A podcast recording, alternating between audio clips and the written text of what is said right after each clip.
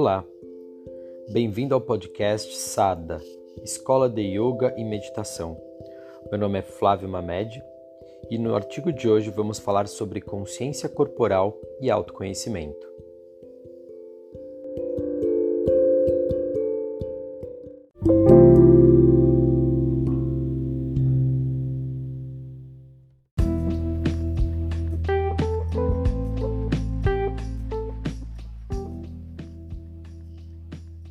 O corpo humano é feito de uma matéria densa, mas o que nos difere da matéria inanimada é a energia vital.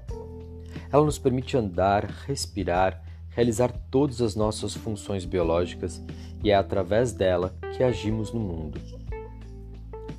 Nós também possuímos emoções, pensamentos e intuição. E esse complexo sistema que compõe o ser humano é muitas vezes subaproveitado pela maioria das pessoas. Quando realizamos alguma atividade física, estamos trabalhando todos esses elementos simultaneamente. Numa corrida, por exemplo, exigimos dos músculos e do sistema cardiovascular. A corrida aumenta os batimentos cardíacos, o fluxo respiratório e irriga os músculos com sangue renovado.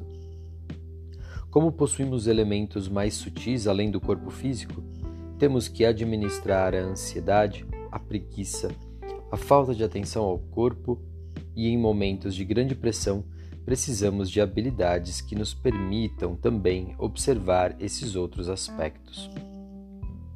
Numa maratona, correr 42 quilômetros exige muito preparo físico e disciplina nos treinos.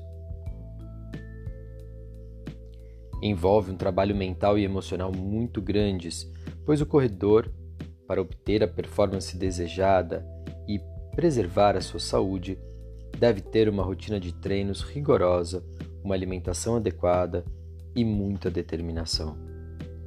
Despertar essa consciência proporciona um significativo aumento na performance de qualquer esporte e, através das técnicas do yoga, o praticante entra em contato com essa estrutura e aprende a trabalhar cada aspecto individualmente e no conjunto. Reforçamos a importância de respirar mais e melhor, com atenção a cada fase da respiração.